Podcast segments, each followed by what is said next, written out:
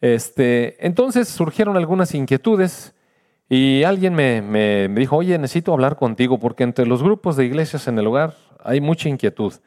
Ahora las personas están preocupadas de que si a lo mejor no alcanzan boleto para entrar en el reino de los cielos, las obras no están siendo suficientes, qué tipo de obras necesitamos hacer.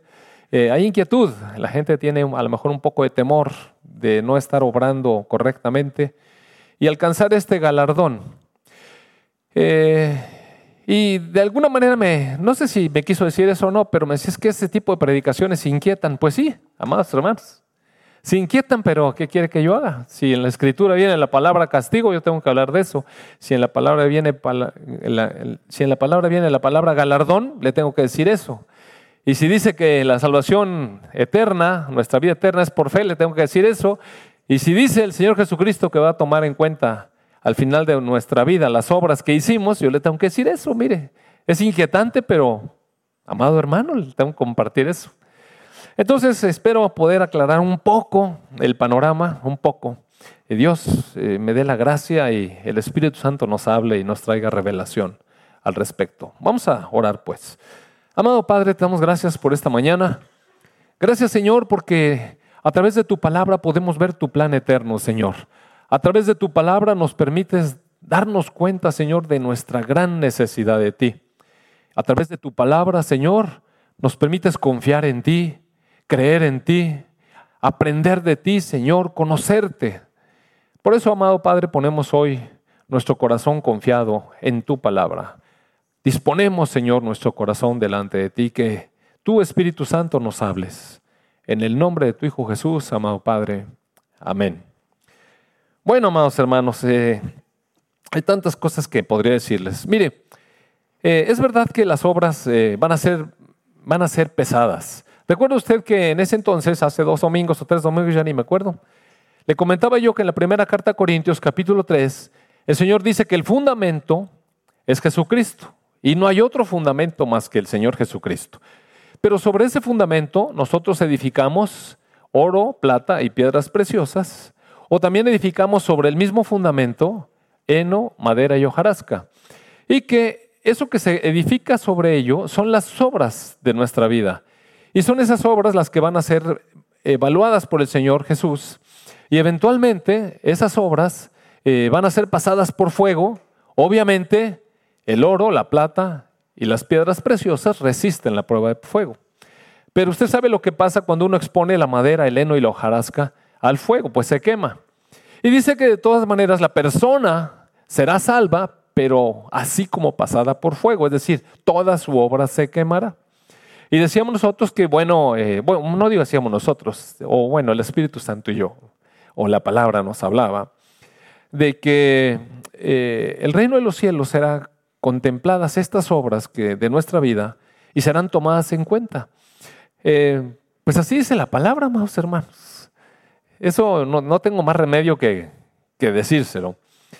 Ahora, eh, ¿qué tan preocupados debemos estar o qué clase de obras tenemos que hacer?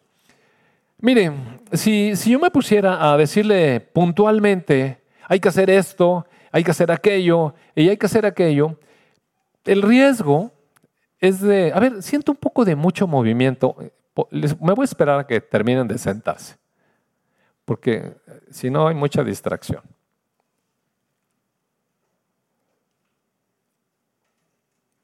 Gracias.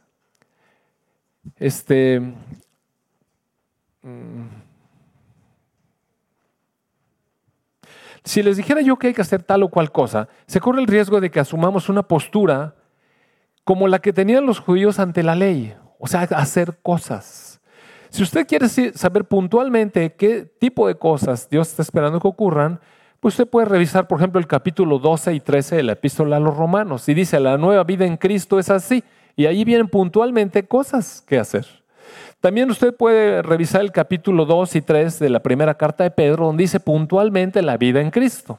O también puede revisar el capítulo 4 y 5 de Efesios, donde dice la nueva vida en Cristo. ¿Qué es la nueva vida en Cristo? Y entonces ahí dice comportamientos y cosas que se hacen, obras, digamos. Pero si lo planteamos así, entonces nos vamos a ocupar en nuestra, en nuestra cabeza de estar observando si estamos cumpliendo con esas cosas, pero cumplir con esas cosas o tratar de cumplir esas cosas afuera, deja eh, fuera de la jugada lo que precisamente Dios ha estado cuidando desde el principio, que es nuestro corazón. Nuestro corazón. El gran problema de cumplir la ley es que sí se puede. Mire, Pablo decía que conforme a la ley o respecto a la ley, él era irreprensible. Sin embargo, se halló que en su corazón no estaba perfecto, perfecto, porque no se trata de cumplir cosas o hacer obras de, hacer cosas. Entonces, eh, es un poco complejo tratar de transmitirlo porque eh, es, es como hacer no haciendo. O no hacer nada y lograr que se hagan cosas. Y eso está difícil para nuestra comprensión. Pero eh, a través de la semana el Señor me fue revelando a través de un pasaje el punto clave. Y si me acompaña por favor a la epístola Filipenses, por favor, capítulo 2.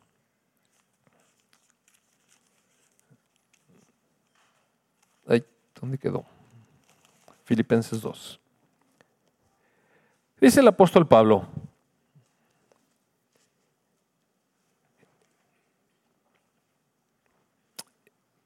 verso 2. Completen mi gozo, dice el apóstol Pablo, completen mi gozo. Pablo le está diciendo, miren, yo soy feliz por lo que está ocurriendo en medio de ustedes, eh, de esta comunidad. Soy feliz por lo que está pasando. Ahora, completen mi gozo sintiendo lo mismo. Es decir, pónganse todos de acuerdo en su sentir, en su pensar, y tengan el mismo amor, unánimes, sientan una misma cosa. Mire, esto parece que fuera cosa de sentimientos, ¿verdad?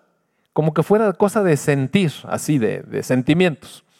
Sin embargo, esta palabra de sentir, que está puesto así en la versión Reina Valera, no está tan simple de traducir, porque no se refiere a sentir. A ver, otra vez hay mucho movimiento. Pues, ¿qué picazón traen ahora?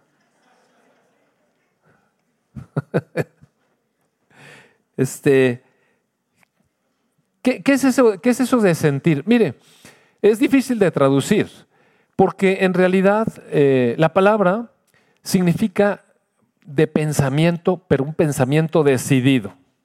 Un pensamiento decidido, cuando uno se propone hacer algo. así es como, como se debe interpretar este sentir, no es de que sintamos adentro del corazón como de una emoción, sino una decisión tomada en el pensamiento. Y entonces dice, eh, sientan lo mismo, es decir, pónganse de acuerdo en su pensamiento para obrar así, teniendo el mismo amor, unánimes, sintiendo o poniéndose todos de acuerdo en una misma cosa. Hay dos elementos que sí necesitan estar fuera de nuestra vida, miren. Nada hagan por contienda o por vanagloria. Y es que aún en el trabajo de Dios, de pronto aparecen los celos y aparece la competencia. Miren, en el reino de los cielos esos dos elementos no caben, amados hermanos. Competencia y vanagloria, hacer las cosas para que nos reconozcan a nosotros, mire, sobra. Esos son elementos que deben estar fuera de la jugada. Y e, es muy común en el mundo, mire, es muy común en el mundo. Voy a tomar un ejemplo muy reciente de, de cómo buenas obras, buenas obras, eh, de pronto, ¿cómo serían tomadas delante de Dios? Eh, porque es que esta cuestión de las obras eh, se presta mucho a querer hacer cosas puntuales y, y, quiero insistir en ello. Pero es que depende cuál es el origen de las cosas. Por ejemplo, recuerda usted que el Señor Jesucristo dijo que Él es la vid y nosotros somos las ramas. Que si nosotros permanecemos en Él, vamos a dar mucho fruto. Pero separados de Él no vamos a dar nada de fruto. Es decir, la obra de nuestra vida no va a contar como un fruto delante de Dios. Separados de Jesucristo, lo que hagamos no funciona. Porque dice más adelantito en el mismo capítulo 15 de, Juan, el Señor Jesús dice, porque en esto es glorificado el Padre, en que ustedes lleven mucho fruto. Oye, es decir, el fruto de la gracia de Dios en nosotros, el fruto del mover del Espíritu dentro de nosotros, produce un tipo de comportamiento o resultado o de obra en nuestra vida que es reconocida por Dios. Por eso les decía yo que oro, plata y piedras preciosas procede de Dios, porque oro en la escritura representa a Dios el Padre, la plata representa la redención, es decir, al Señor Jesucristo, y las piedras preciosas es el resultado de la transformación que produce el Espíritu Santo en nosotros, que somos un barro, pero acabamos siendo piedras preciosas para edificar el edificio de Dios. Entonces, lo pone en simbolismo porque no es una cosa puntual sino quiere decir de dónde procede el resultado de nuestra vida, la obra que hacemos, pues. ¿De dónde procede? Si procede del oro, de la plata y de las piedras preciosas, es decir, si es una obra de Dios en nuestro corazón, eso glorifica a Dios. Pero cuando no procede del fluir de Dios, aunque la obra sea buena y muy buena y muy encomiable, le voy a poner un ejemplo, mira, le decía, Acaba de pasar un temblor tremendo en la Ciudad de México. Y usted sabe lo que pasó. En cuanto todo se cayó, la gente se puso a ayudar, lo cual fue muy bueno. Mire, nuestro país terminó siendo elogiado por la comunidad internacional. La verdad es que decían, los mexicanos, ¿me, hago esto para acá o qué? Ah, pensé que me ibas a regañar. Eh, los mexicanos dieron un ejemplo al mundo de que sin que viniera el gobierno a organizarlos, solitos se pusieron organizados y usted veía filas ahí de personas que no importaba la condición económica, unos muy bien vestidos, otros todos como, anduvieran, ¿verdad?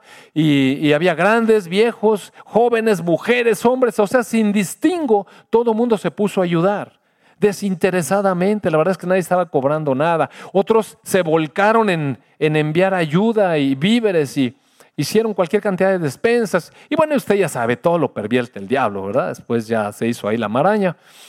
Pero en un principio todas las personas estaban ayudando.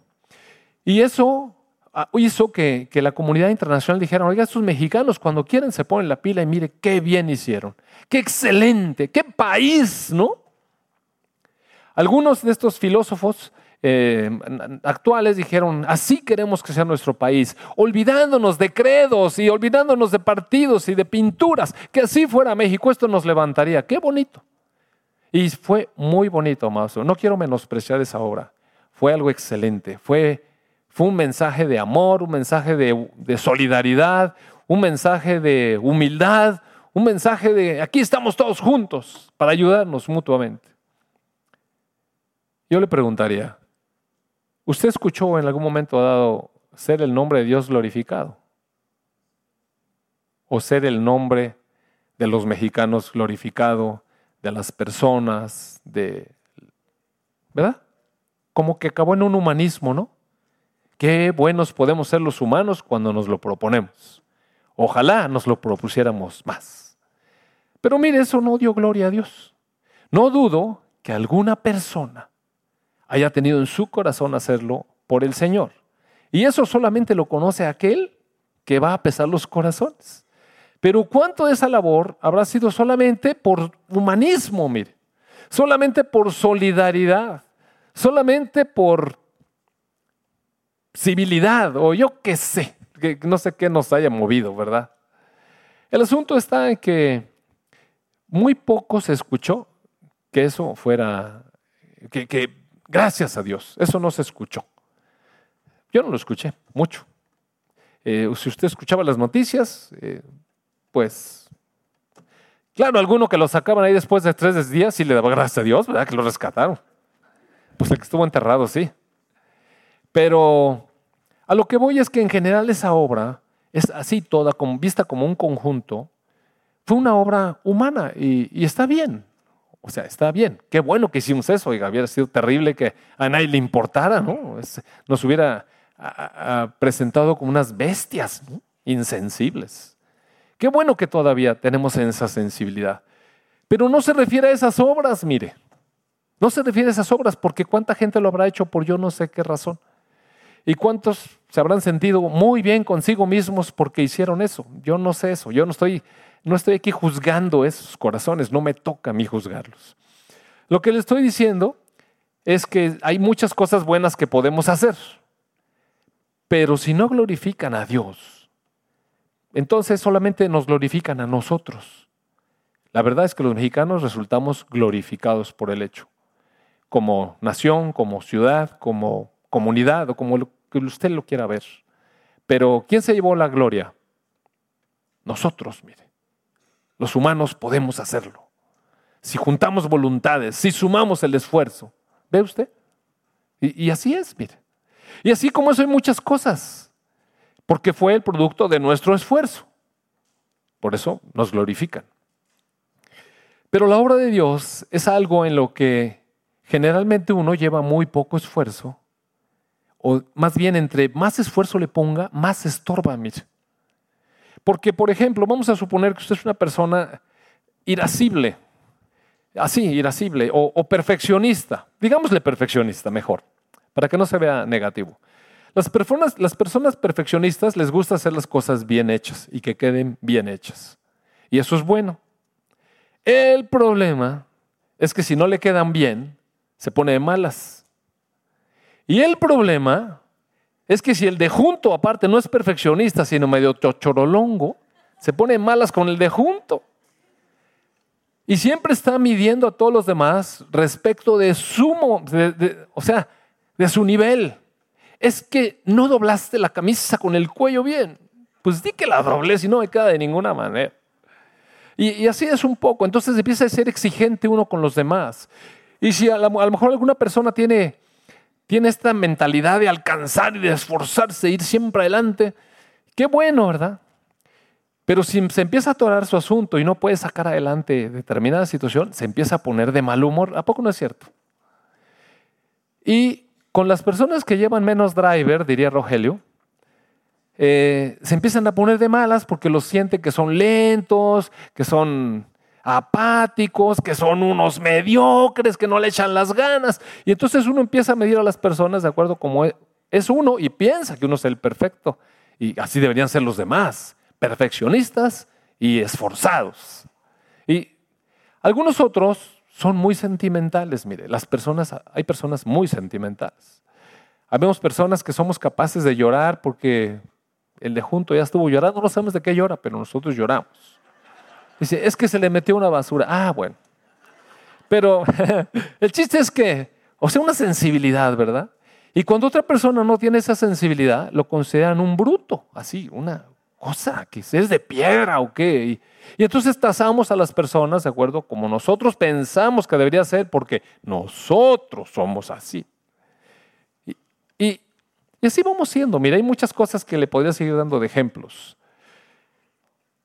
Pero en realidad todos nosotros, todos nosotros estamos hechos o fuimos hechos o somos fuimos creados para la gloria de Dios. Para eso fuimos creados, para la gloria de Dios. Y toda aquella cosa que traiga gloria a nosotros mismos, porque somos el perfeccionista que sí me salió muy bien, le quitó la gloria a Dios, me la trajo a mí. Y yo descalifico a todos los demás, porque los demás no tienen mi nivel de perfeccionismo y de qué bien quedó la cosa. O de solidarizarme sentimentalmente con el otro y llorar con él, o el nivel de esfuerzo, o como quiera que sea. Miles de ejemplos podría poner. Entonces, cuando yo logro mi objetivo, acabo glorificándome a mí mismo y tazo a los demás con esa medida. Pero fuimos creados para la gloria de Dios. Y sabe que desde que el hombre llegó a la tierra, el enemigo se encargó de poner en nosotros un elemento que no glorifica a Dios. Mire, por naturaleza no glorificamos a Dios. Ninguno de nosotros por naturaleza glorifica a Dios. Uno se gloria de sus, de sus logros, de sus esfuerzos. Ayer, como ya mis nietos van a estar aquí el último fin de semana, decidí llevármelos al parque para disfrutarlos y y la verdad es que ayer fue un día muy difícil y estaba yo muy cansado, de verdad estaba cansado físicamente. Y estos querían que yo corriera, no, no tenía ganas de correr nada. Y entonces le dije, mejor aquí me voy a sentar y ustedes corren. Y yo les echo porras. Todas las veces que corrieron, todas las veces que corrieron, ¿qué cree que pasó? Acabó en pleito. Porque uno ganaba y el otro se enojaba. Y si le decía, le decía yo, bueno, pero es que mira, casi llegaron iguales. No, y quería su lugar y el otro lloraba. Oiga, qué difícil eso. Porque no nos gusta perder, amados hermanos. O sea, este es un resumen de todo lo que les he platicado todas las semanas. Yo está ahí presente, ego está ahí presente. Y mientras este ego vivo, resulta que la gloria de Dios está ausente. Porque la gloria de Dios solamente es cuando Dios se lleva toda la gloria por lo que pasa con nuestra vida.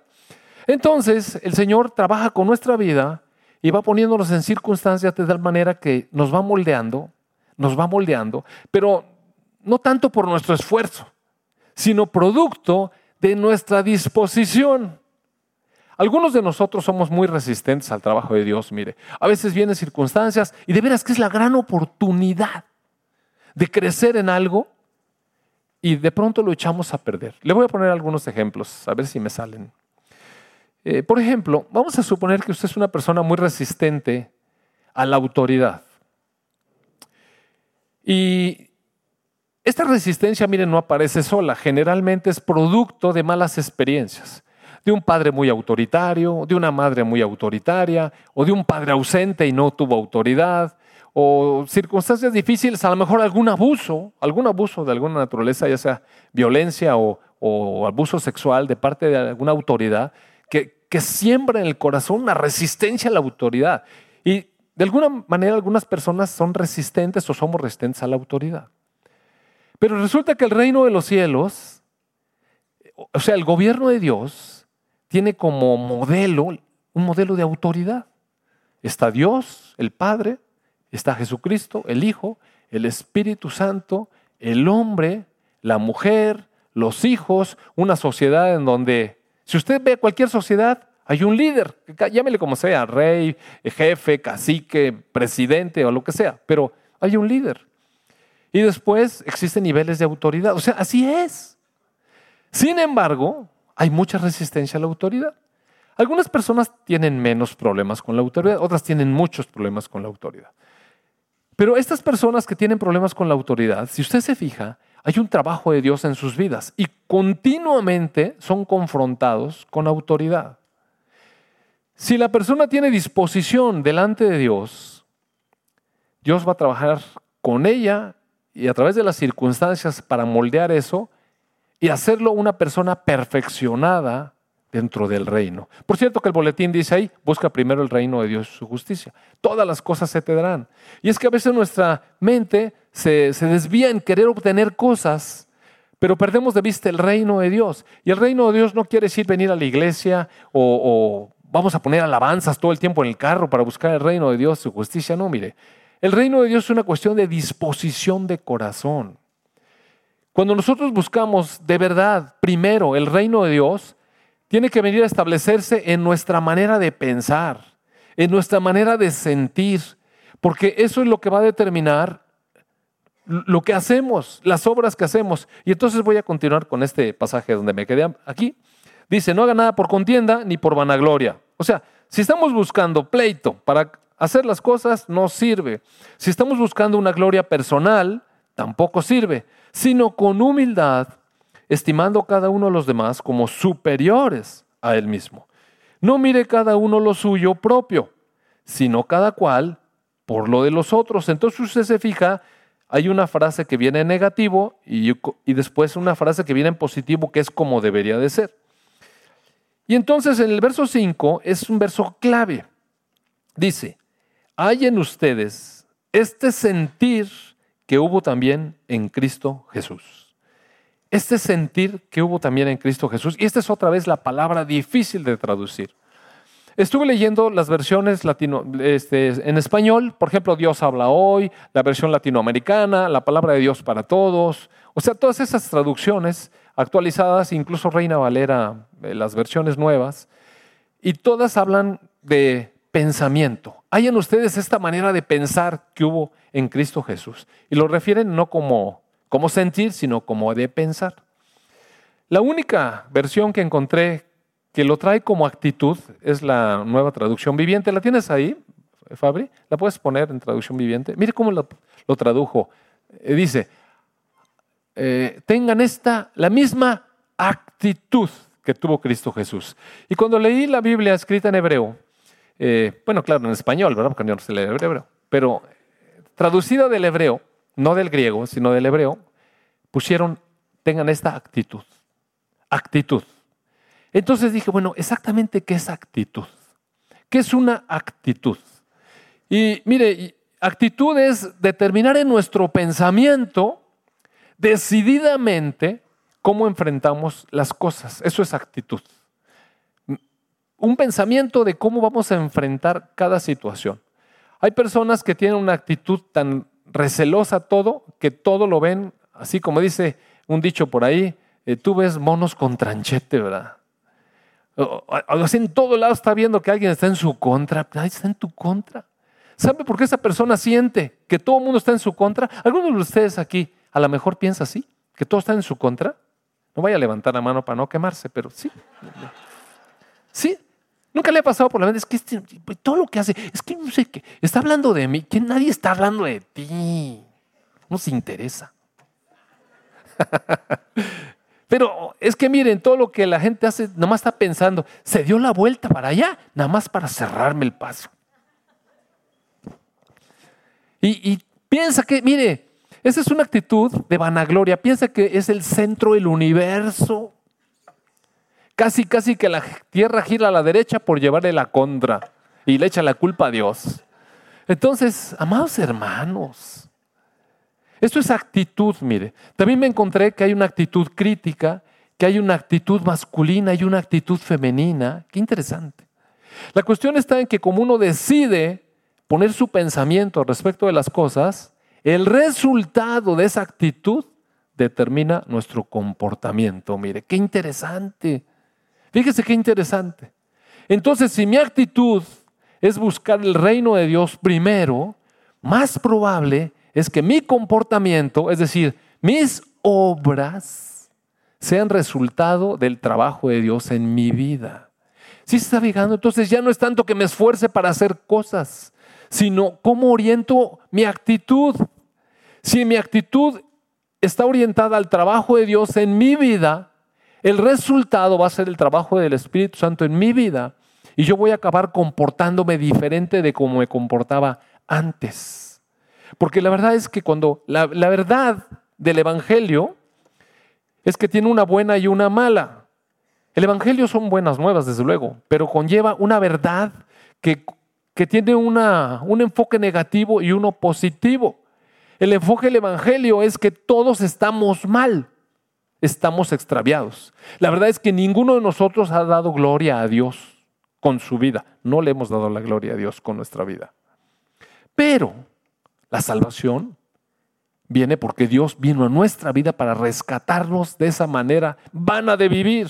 Porque si fuimos creados para la gloria de Dios, y al resultar de, caminar nuestra vida, el resultado es que no le hemos dado la gloria a Dios con nuestra vida. ¿Qué fue la vida? Fue vano, mire. Fue vano vivir. Dios nos creó para que le diéramos gloria.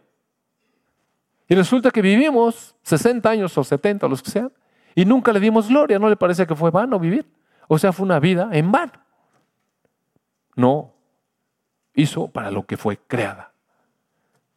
Imagine que a usted le regalan un telescopio, una persona que admira el universo y le regala un telescopio caro, hermoso, para que usted vea el universo, pero usted es bien dormilón y a las nueve ya no le importa nada. Entonces nunca va a ver el, espacio ni nunca va a ver las estrellas. Y el telescopio lo usa como su guardarropa. Como algunos de ustedes tienen su bicicleta y su caminadora y ahí cuelga la toalla. Y nunca se sube, mire, no sirve, ese es vano. Todo lo que gastó ahí en Liverpool, mensualidades, no sé qué, como quieran, es vano, no sirve. Sí, sí se entiende, ¿ver lo que le estoy diciendo? En una vida creada por Dios para su gloria, que acaba no dándole la gloria a Dios, es una vida vana, amados hermanos. Pero Jesús vino a rescatarnos de nuestra vana manera de vivir a darle sentido a nuestra vida, a que nuestra vida glorifique a Dios. Y eso es lo que está pasando en la iglesia, mire. Es verdad que tenemos diferentes niveles y vamos a diferente paso, pero el Señor Jesucristo se comprometió con su iglesia a que la iba a santificar y nos va a presentar delante de Él perfeccionados. Y para que seamos perfeccionados, mire, se necesita un trabajo de disciplina. Pero el resultado tiene que ser obras del Señor Jesucristo.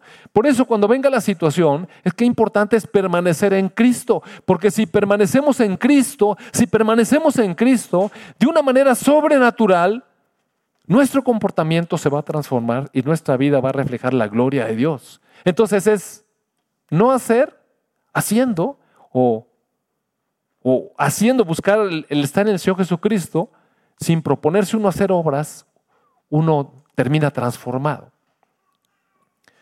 De verdad que, de verdad que yo lo he visto en mi vida. Mira, yo era muy irascible. Todo me ponía de mal humor.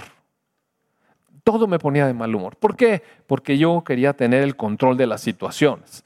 Si yo le decía al niño, estate ahí, ¿qué esperaba? Estate ahí es ya, ya, estate ahí. Y si no se estaba, tenía un brazo largo, mire que hay un cocote instantáneo. Te dije que ahí, ahí. Pero está mal porque el propósito no era que mi hijo glorificara al Señor con su conducta, sino que me obedeciera a mí. Entonces, por muy obedientes que hubieran resultado mis hijos, producto de mi disciplina, no glorificaba a Dios, amados hermanos. ¿Sí, ¿Sí, me comprende lo que les estoy tratando de decir? Entonces son obras de Dios pero depende de la actitud. Entonces haya en ustedes esta misma actitud que hubo en Cristo Jesús. ¿Y cuál fue la actitud del Señor Jesucristo? Dice que en primer lugar era Dios. Pues, déjalo allí en, en esta versión, por favor, Fabri. ¿Y lo puedes poner? El, verso 6. Aunque era Dios, Él decidió no considerar que era igual a Dios como algo a que aferrarse, pásame la que sigue, sino que renunció a sus privilegios divinos y adoptó la humilde posición de un esclavo, porque eso es el hombre para Dios, y nació como un ser humano. O sea, no se aferró a que era Dios, sino que renunció a su privilegio. Eso es lo que nos está diciendo la palabra. Piensa como pensó el Señor Jesucristo, ten la actitud que Él tuvo. ¿Sabe por qué somos tan resistentes a cambiar? Porque nos aferramos a lo que nosotros somos, a ese ego, a ese yo. Y la verdad es que aferrarnos a ese ego y a ese yo ni glorifica a Dios y la verdad es que no nos estamos dando cuenta qué lamentable condición es la nuestra, amados hermanos. Somos personas egoístas, somos personas simplonas, somos personas difíciles de sobrellevar. Si nunca se lo ha dicho a su esposa, yo le quiero decir, varón, usted es difícil. En serio, es difícil cargar con usted. Oiga, qué carga tan pesada tuvo esta mujer. No supo en la que se metió. Tan guapo que se veía. Sí, no le estoy en serio.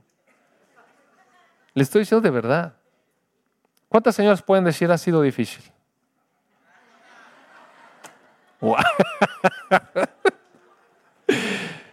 sí la va a llevar a comer como quiera.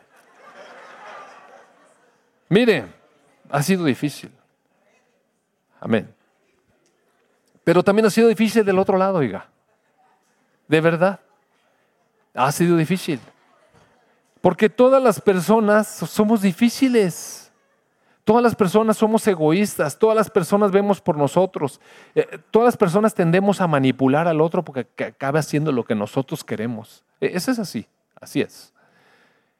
Pero eso no es perfecto delante de Dios, mire. Entonces Dios trabaja con nosotros. ¿Cómo? Cuando tenemos la actitud correcta, cuando nos despojamos de lo que nosotros somos y lo atesoramos como si fuéramos el Dios. Mire, si el Señor Jesucristo, siendo Dios perfecto, santo, puro, justo, no estimó aferrarse a eso, sino que decidió tomar la forma de un hombre, de una persona, así como nosotros. No estimó a, que, a eso, que era grandioso, perfecto y puro, a qué aferrarse. ¿Por qué vino a la tierra? Para cumplir la obra de Dios. ¿Cuál es la obra de Dios? Pues salvarnos a nosotros, cambiarnos a nosotros, transformarnos, llevar ante Dios muchos hijos perfeccionados como Él fue perfeccionado. ¿Usted cree que el Señor Jesucristo fue perfeccionado o no? Dice que sí, fue perfeccionado. ¿Cómo que perfeccionado el Señor Jesucristo? Sí, amados hermanos. El Señor Jesucristo fue perfeccionado. ¿Por qué? Porque Él era Dios, pero vino a habitar en el cuerpo de un hombre con una voluntad de un hombre. Y esa voluntad fue rendida a Dios. Eso es lo que es perfeccionado para nosotros. Nosotros estamos llamados a ser perfeccionados. ¿Cómo? Rindiendo nuestra voluntad a Dios. Y eso es algo voluntario, decidido. No podemos hacer las cosas que Él hace, pero podemos tener esta actitud. Señor, trabaja en mi corazón. Porque soy así y porque soy asá. Soy resistente a la autoridad. Mire, Dios va a poner una serie de circunstancias, amado hermano.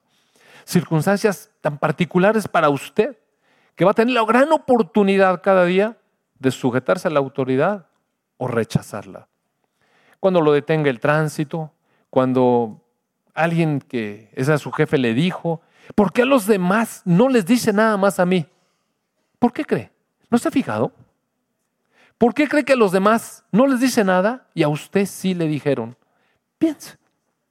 ¿No será que usted necesita un poco de trato de esa cosa? ¿Por qué a los demás todos se las pasan y a mí no me pasa nada? Hay trabajo de Dios, amado hermano.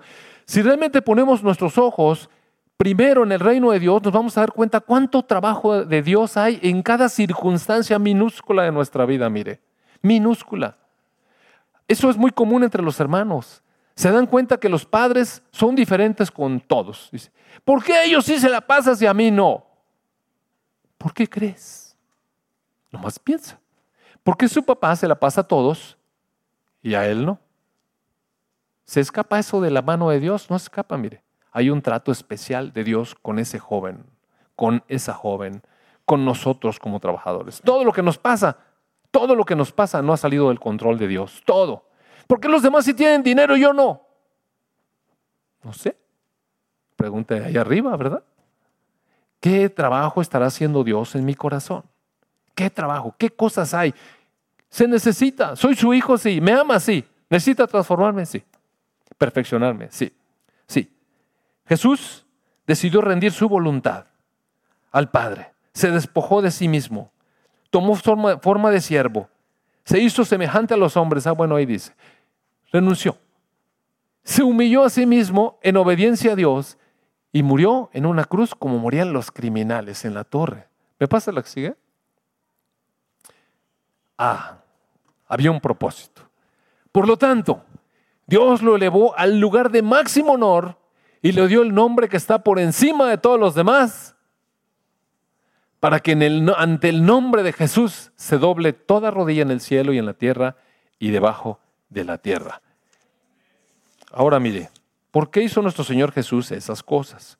Cuando Él estuvo aquí en la tierra, estuvo haciendo cosas que Él sabía que nosotros no podíamos hacer, pero que íbamos a poder hacer. Sí vamos a poder hacer. Sí, sí vamos a poder hacer eso. Em, ¿Dónde está? Primera de Pedro 5. Viene un mensaje a, a los pastores de las iglesias. En el verso 2 dice, apacienten la grey de Dios, o sea, el rebaño que está entre ustedes, Cuiden del rebaño, no por fuerza, no obliguen a las personas, sino voluntariamente, no por ganar dinero, sino con ánimo, con, deseos, de buena actitud, buena disposición, no como teniendo señorío sobre los que están a su cuidado, los pastores no están llamados a enseñorarse de las, de las ovejas, sino como ejemplo de la grey. Y después este es un mensaje para toda la iglesia. Y cuando aparezca el príncipe los pastores, recibirán la corona incorruptible de gloria. Jóvenes, también ustedes estén sujetos a los ancianos y todos, todos, mire, toda la iglesia, sumisos unos a otros, revistiéndose de humildad. ¿Por qué tanta lata con la humildad? Porque Dios resiste a los soberbios y da gracia a los humildes. ¿Por qué Dios resiste a los soberbios? Porque ese fue el pecado de Satanás, amado hermano. Lo sacó de la presencia de Dios su soberbia. ¿Cómo cree que un hijo de Dios va a estar soberbio delante de la grandeza de Dios? Si Satanás, ¿quién era? ¿Quién era? El arcángel por encima de todos los arcángeles que emanaba luz, se llamaba el lucero de la mañana. Luz bella, Luzbel, Lucifer. No fue perdonado en su soberbia. ¿Cómo cree que nosotros, que, qué somos nosotros, amados hermanos? Vamos a ser soberbios.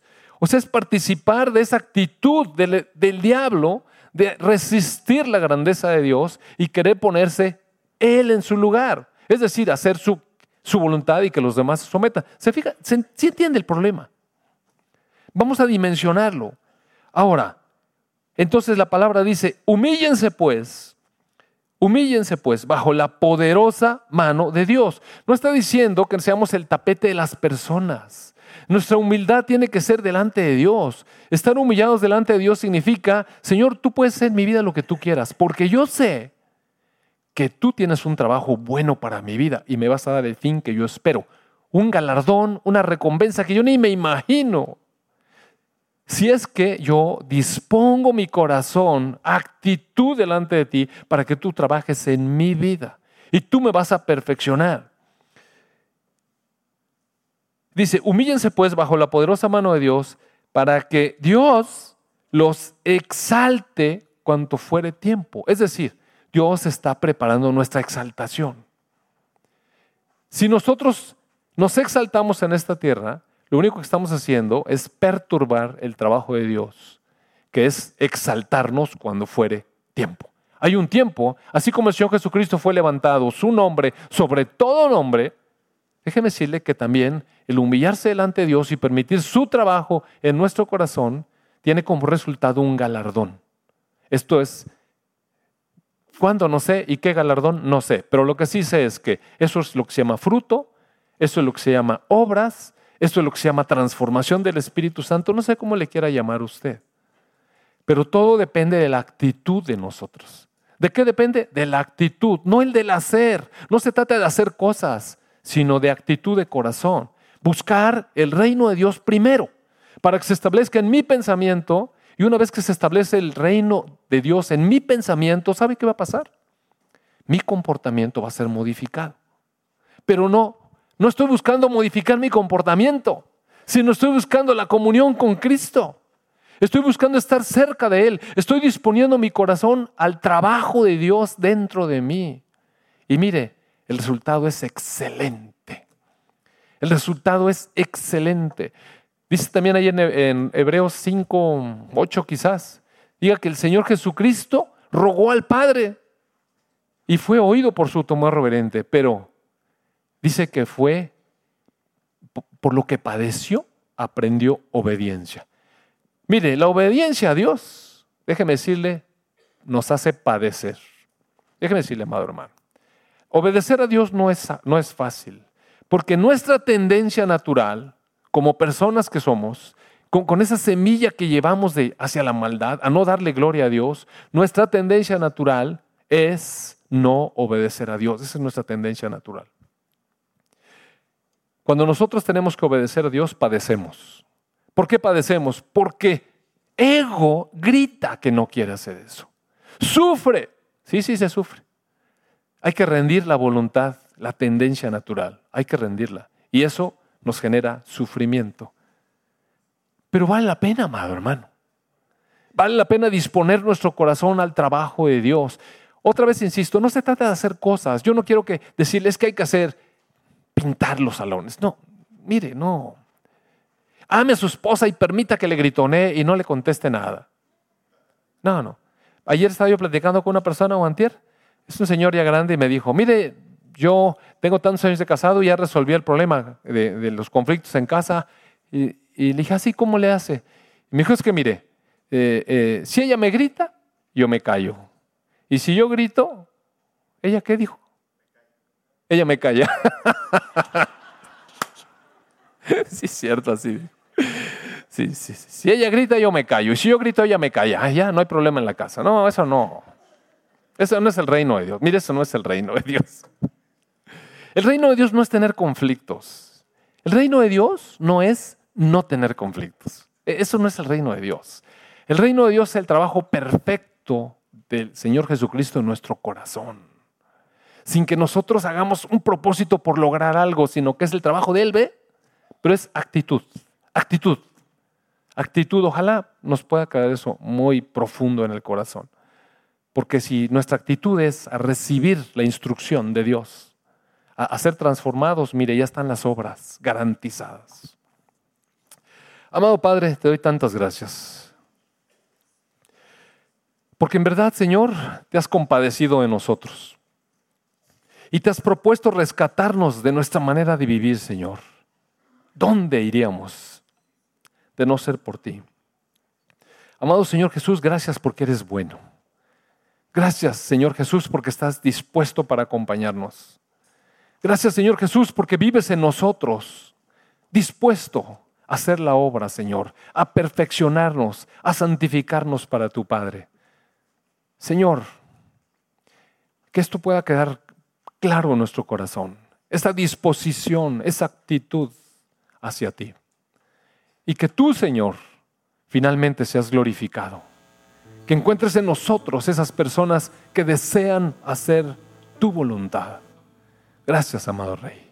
A ti la gloria y la honra por los siglos. Amén.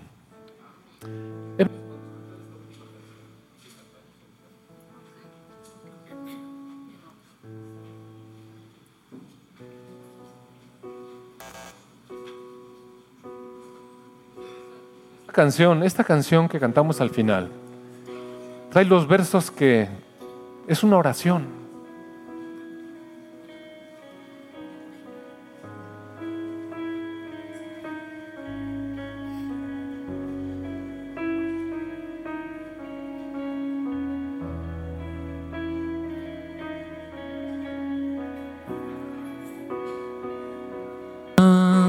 está en Jesús su justicia y en la cruz. De nadie más dependeré, solo en tu nombre confiaré.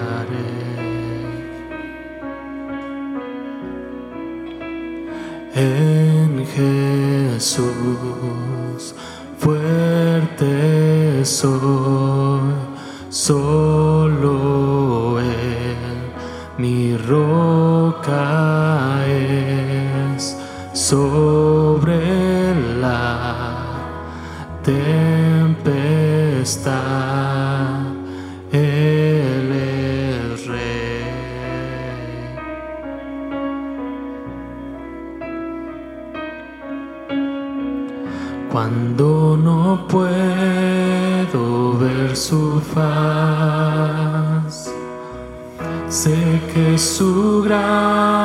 gracia es siempre igual.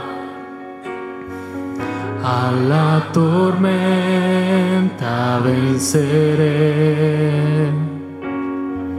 Mi ancla firme está en él. Mi ancla firme está en él.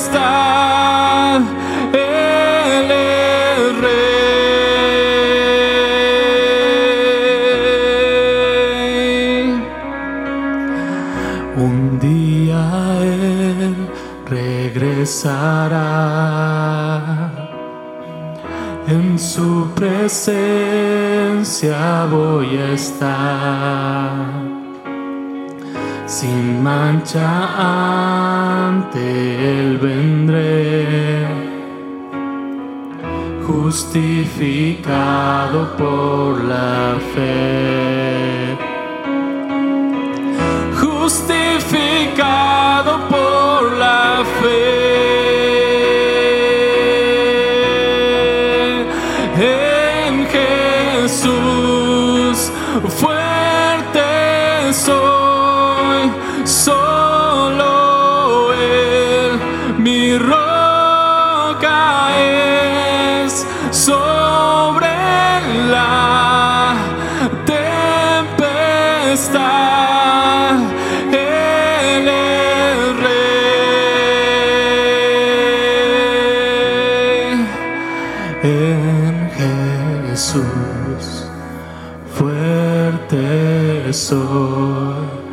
solo mi roca es sobre la tempestad, Él rey.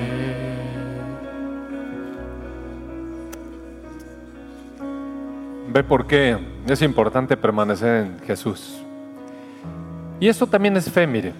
Sabemos por fe que Él transforma nuestra vida. Muy bien, amado hermano, pues que tenga una hermosa semana. Reflexione sobre estas palabras y, crezca en el conocimiento del Señor.